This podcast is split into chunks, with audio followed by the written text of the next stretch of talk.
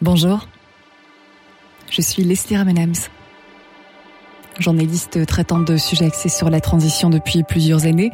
J'ai au cours de ma carrière fait de belles rencontres. Parmi elles, Guibert Delmarmol. Perspectiviste plutôt que prospectiviste, car il n'a pas de boule de cristal, il délivre sa boussole pour l'émergence d'une nouvelle Terre. Alors ce podcast, c'est l'occasion de lui donner la parole pour qu'il partage sa vision des choses. Peut-être la vôtre aussi. La nécessité de faire émerger un nouveau récit. Condition sine qua non pour ouvrir le champ des possibles.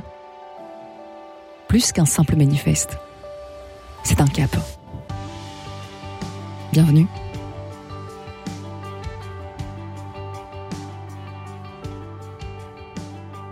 Bonjour Guibert. Bonjour Leslie. Aujourd'hui dans ce podcast, on va parler de la société idéale ou plutôt la société intégrale. En préparant ce podcast, tu m'as fait un schéma. Un schéma de trois cercles concentriques avec un centre de gravité, on va expliquer lequel il est, deux cercles autour et selon toi, il y a un petit souci à l'heure actuelle au niveau de ce fameux centre de gravité. Les choses sont un petit peu inversées. Oui, de mon point de vue, euh, une société idéale, peut l'appeler intégrale, euh, est une, euh, une série de trois cercles qui s'emboîtent les uns dans les autres. Et au centre, on a le souci du bien commun dans une société idéale. Autour, on a la force politique comme force de régulation et pas de réglementation. C'est, c'est subtil, mais c'est très important. On a besoin de, d'un filet, voire des rambardes de temps en temps pour nous protéger, mais pas d'un toit au-dessus de nous qui nous empêche de faire notre photosynthèse comme une plante. Donc, euh, une société politique comme force de régulation. Et puis autour, on a encore un troisième cercle euh, qui est la force économique. On a besoin d'un modèle économique comme force de réalisation. Toi et moi, nous avons besoin d'un boulot, bien sûr, pour vivre, euh, payer les emprunts si on en a, avoir un toit, mais surtout pour se réaliser, aligner l'être et le faire. Ça, c'est une société idéale.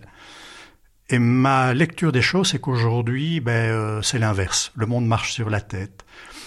Au centre du cercle, on a la finance. La finance qui est devenue une fin en soi alors que c'est un outil. Autour de la finance, on a l'économie, très souvent au service de la finance. Et puis autour de l'économie, euh, asservi à la finance et à l'économie, euh, trop souvent on a la politique. Et le bien commun, il est éparse quelque part. Et donc l'objet de la réflexion, euh, ce qu'on mène dans ces, euh, dans ces podcasts, c'est vraiment comment est-ce qu'on fait basculer d'un modèle vers l'autre. Et ce qui est intéressant, c'est qu'il ne faut rien inventer. Tous les éléments sont déjà là. Il faut juste rééquilibrer, à savoir que la membrane entre ces différents cercles est quand même extrêmement faible. Oui, c'est exactement comme dans le vivant, hein, entre les cellules ou les organes, la membrane, on appelle ça les fascias d'ailleurs, euh, interagit et bien évidemment le bien commun, la force politique et la force économique, bah, elles sont poreuses les unes par rapport aux autres. Euh, mais l'important, c'est de leur mettre dans le bon ordre. Alors 2020 est marqué par, euh, on peut pas le nier, une crise sanitaire sans précédent, crise économique sans précédent aussi. Ça nous rappelle euh, finalement cette nécessité de changer le point pulsant, de remettre le bien commun au cœur de tout. Bah, c'est une invitation forte en tout cas parce que euh, que nous dit euh, le Covid, c'est euh, presque ombre et lumière. En même temps. ça met en exergue ce qui ne va plus dans notre société. Entre autres que des éléments essentiels au bien commun comme euh, la santé ont peut-être été sacrifiés sur l'autel de la finance et de l'économie, qu'on rémunère des métiers qui n'ont pas beaucoup de valeur sociétale énormément et ceux qui en ont très peu, et donc le Covid nous amène à, à repenser, peut-être à remettre les pièces du puzzle dans le bon ordre. Repenser l'harmonie, se redire aussi que le bien commun, c'est finalement tout ce qui évoque le, le, monde vivant, tout ce qui est essentiel à la vie. Alors, c'est intéressant de pouvoir détailler ce qu'on met derrière le vocable, euh, le souci du bien, le bien commun. Le bien commun, ce sont tous les éléments essentiels, je dirais, à la vie en société, une vie en société harmonieuse. Je pense que Platon en parlait déjà. Il y a des économistes qui évoquaient la chose. Donc ce sont les éléments qui soutiennent et développent la vie, ce sont à la fois les éléments et les processus qui permettent une vie en société harmonieuse. Et par exemple, en économie, il existe un concept qu'on appelle l'économie des communs. Ça n'a rien à voir avec le communisme, c'est d'identifier quels sont les éléments clés à la vie, comme l'eau, l'air et l'énergie, et autour de ces éléments-là, de définir le mode de vivre ensemble, de gestion, de consommation et de responsabilisation de l'ensemble de la communauté pour garantir l'accès à chacun et la pérennité du système. Il y a un bon exemple que tu peux donner avec la Suisse, justement, oui, cette en Suisse, de l'eau. Euh, effectivement, en Suisse, les, les, rivières de haute montagne qu'on appelle des bis, qui appartiennent à tout le monde, eh bien, elles sont entretenues par les gens du village. Ils ont des avantages fiscaux pour ça, mais ils ne sont pas propriétaires. Ils ont tous l'usage de l'eau, bien entendu, euh, des rivières, et donc ils ont la responsabilité d'entretenir les berges, de vérifier euh, euh, la qualité de l'eau.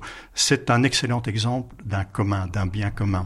Alors justement, on va juste faire une petite nuance entre le bien commun et l'intérêt général. Alors oui, c'est souvent, il y a souvent un amalgame entre les deux. Comme je l'ai évoqué, le, le bien commun, c'est ce qui soutient au, bien-être collectif. L'intérêt général souvent a été dévoyé par euh, les dogmes ou les idéologies. Je vais te donner un exemple. Euh, il y a une doctrine économique qui s'appelait dans le temps euh, la théorie du ruissellement, qui expliquait que plus il y avait de millionnaires, plus on allait éradiquer la pauvreté. Je fais simple. Puisque les gens allaient devenir de plus en plus riches, ils allaient consommer de plus en plus, et par ruissellement, les pauvres allaient s'élever et allaient avoir accès aux biens de consommation. Il s'est avéré que cette théorie n'était pas réelle mais euh, elle était brandie avec l'étendard de l'intérêt général et a permis à certains pays d'abroger toute forme de taxes simplement pour laisser un, un capitalisme prédateur euh, courir et, et, se développer. Donc on a bien vu que ça s'était pas matérialisé dans dans les faits. Ce qui ce qui découle euh, du bien commun, c'est cette euh, clause de non-exclusivité, j'ai envie de dire, c'est une dignité aussi qui va être garantie par tout le monde à partir du moment où le, le, le bien commun sera assuré. Est-ce qu'on peut dire que euh, chaque personne sur cette terre et c'est pas une utopie peut vivre dans la dignité Alors, euh, dans cette société idéale que j'appelle intégrale dont on parlait, effectivement, il y a trois éléments clés qui doivent être repris. Le souci du bien commun, on vient d'en parler, mais le bien commun est quelque part aussi le garant du deuxième élément de cette société intégrale, c'est l'accès à la dignité pour le plus grand nombre de personnes. Et Qu'est-ce qu'il y a derrière la notion de dignité? C'est vaste. De mon point de vue, il y a en tout cas quatre piliers indispensables pour que les gens puissent s'élever au-delà du seuil de survie, je dirais, et se développer et se déployer, avoir de l'espoir, de l'envie aussi pour leurs enfants.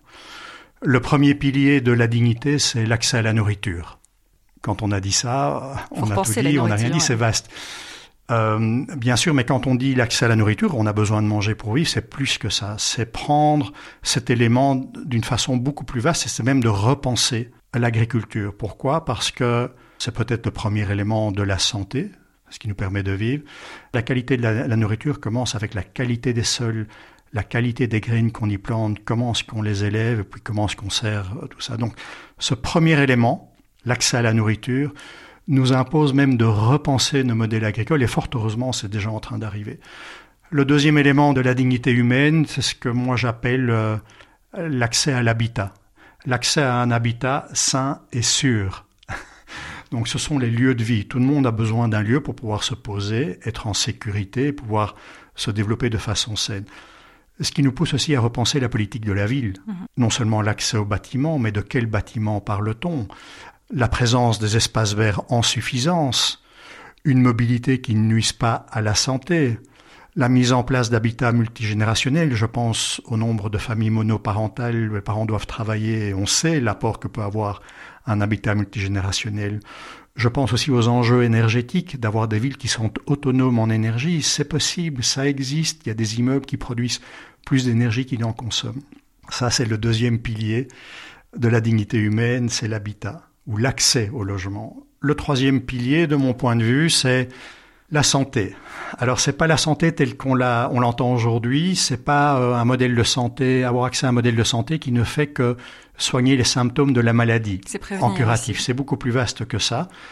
C'est quelque part reprendre euh, ce que dit l'Organisation mondiale de la santé, qui définit la santé comme bien plus que l'absence de la maladie mais la prise en considération de l'individu dans toutes ses composantes, physique, mentale, émotionnelle, environnementale, tout ce qui concourt à le garder en bonne santé. Et donc, ce troisième élément de la dignité humaine, l'accès à la santé, c'est comment est-ce qu'on aide les gens à rester en bonne santé. Et ça passe notamment mais par un logement sain, sûr, ça passe par l'alimentation, ça passe aussi par... Ah. Euh, euh, la santé mentale, la bonne santé mentale, ça passe aussi par l'éducation, qui est le quatrième pilier. Absolument. Le quatrième pilier euh, de cette dignité, qui est l'accès à l'éducation. Il y a une, une, phrase assez qui, à contrario, fonctionne très bien également, qui dit il y, a, il y a quatre fléaux à la surface de cette planète misère, guerre, pandémie Et le quatrième de tous, qui est le plus dangereux, c'est l'ignorance qui engendre les trois autres. C'est là où l'éducation est extrêmement importante. Alors on vit dans des pays où il y a des systèmes d'éducation, mais je pense que l'éducation, elle doit évoluer parce que le monde a évolué.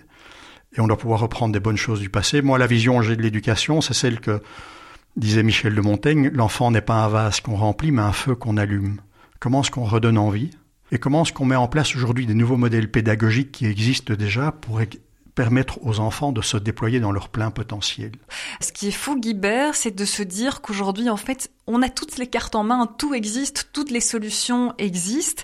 On doit rien inventer, en fait, on doit tout réinventer. Oui, tous les ingrédients existent, euh, véritablement. Il faut se souvenir que ça existe et il faut les assembler dans le bon ordre. C'est ce que j'essaye de proposer avec cette notion de société idéale et intégrale. Il y a une chose extrêmement importante qui constitue le troisième pilier de, cette société intégrale qu'il faut bien intégrer pour réussir cet assemblage et cette transformation. Après le souci du bien commun, l'accès à la dignité pour le plus grand nombre, c'est vraiment développer la conscience de l'interdépendance entre toutes choses. Je pense que une des raisons des problèmes que l'on connaît de société, et tu as cité toutes les crises auxquelles on est confronté, euh, proviennent de fausses croyances et de dogmes obsolets auxquels on est soumis. Et je vais te donner peut-être euh, l'exemple le plus toxique, c'est le sentiment de séparation ou de dualité. Les gens ont le sentiment qu'ils sont séparés de tout, ils sont en compétition les uns avec les autres, les pays les uns avec les autres. C'est une erreur. Je dirais, c'est une erreur profonde que nous apprend le Covid. L'interconnexion. Tout est interdépendant. Je disais sous forme de boutade, j'avais lu euh, sur les réseaux sociaux, quelqu'un avait mis une blague qui m'avait beaucoup amusé, qui disait un clampin dans une ville en Chine euh, mange un pangolin et je me retrouve avec une pénurie de papier toilette au Lidl à Etterbeek. Rien n'est séparé, l'effet boule de neige, la boucle. ça, ça, montre à quel point on vit dans un monde qui est interdépendant. Mais ce qui est vrai au niveau collectif et au niveau individuel, voire au niveau, au niveau cellulaire. Tes organes, tes cellules ont besoin d'interdépendance. Vive l'interdépendance. La forêt, les arbres ne poussent pas sans la présence de mycélium, ont besoin de la présence des animaux. Donc on vit dans cette logique d'interdépendance. Et pendant des années, pendant des, siècles, voire des millénaires, on nous a enseigné le principe de la séparation, qui est devenu un dogme.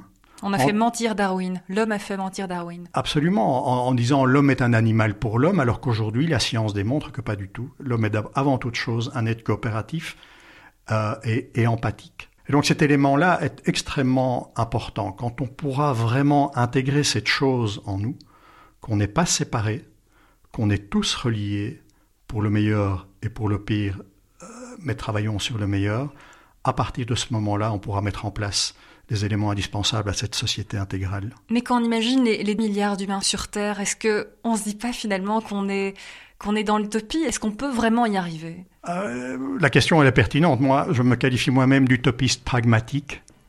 Et, et euh, il y a une phrase que j'ai souvent citée dans les conférences qui appartient à John Fitzgerald Kennedy qui dit ce ne sont pas les cyniques et les sceptiques qui se contentent à une réalité évidente qui changeront le monde. On a besoin de gens capables de penser l'impensable. Alors, ce qu'il y a d'intéressant, c'est qu'au moment présent, les ingrédients que j'évoque chez toi ne sont pas impensables. Ils existent vraiment il faut les aligner dans le bon sens, mais il faut peut-être changer son regard sur le monde et sur soi-même. Et la clé de mon point de vue, c'est vraiment l'ouverture de conscience à une autre réalité. Mais cette ouverture de conscience, elle n'est possible que si on fait un minimum de travail sur soi. Alors justement, ce saut de conscience, c'est lui qui fera l'objet de notre prochain podcast. Parce que avant même de pouvoir répondre concrètement aux questions comment concrètement réinventer le modèle économique, comment repenser le modèle politique, eh bien, il faut que l'humain soit prêt à entendre qu'un changement s'impose et que ce changement, eh bien, il passe inévitablement par lui-même. Dans le fait d'accepter de mettre non pas sa fierté ou sa dignité de côté, mais bien son ego, on verra comment euh, chacun peut être inspirant et qu'il suffit d'une minorité agissante pour faire basculer le système, une minorité de ce qu'on pourrait appeler des hommes et des femmes soleil. À bientôt.